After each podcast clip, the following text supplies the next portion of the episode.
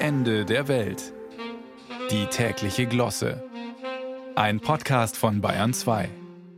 Als im Hamsterrad der Ökonomie gefangene Wesen können wir eines nicht aushalten Stillstand. Wer im Auto an der Ampel beim Sprung von Rot auf Grün das Anfahrzeitfenster von einer Nanosekunde verpasst, wird gnadenlos niedergehupt.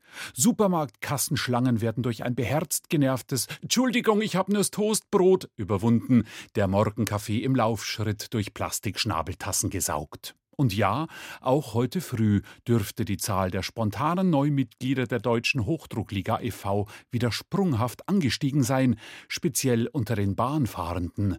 Warnstreik. Weselskis lustige Lokführertruppe hat schon mal vorsorglich, quasi um die Tarifverhandlungen standesgemäß aufs Gleis zu setzen, den Ausstand aufgerufen. Es fährt kein Zug nach nirgendwo, und wir sehen wieder nur das Schlechte.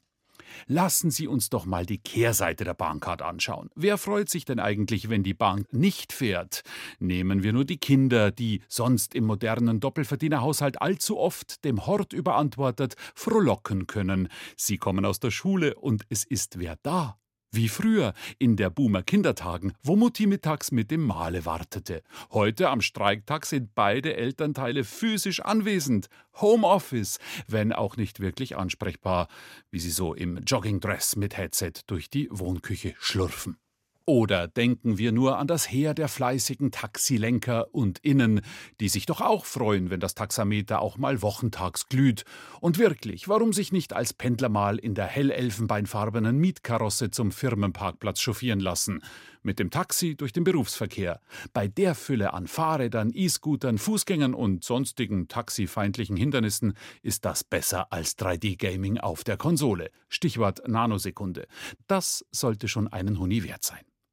So viele positive Aspekte des Warnstreiks, aber nein, bei uns ist das Abteil immer halb leer.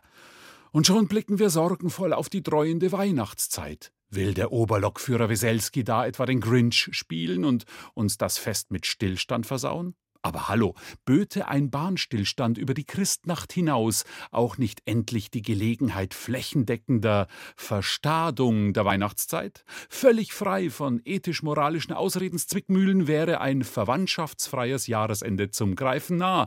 Mei, tät ja so gern kommen über die Feiertage. Aber die Bahn.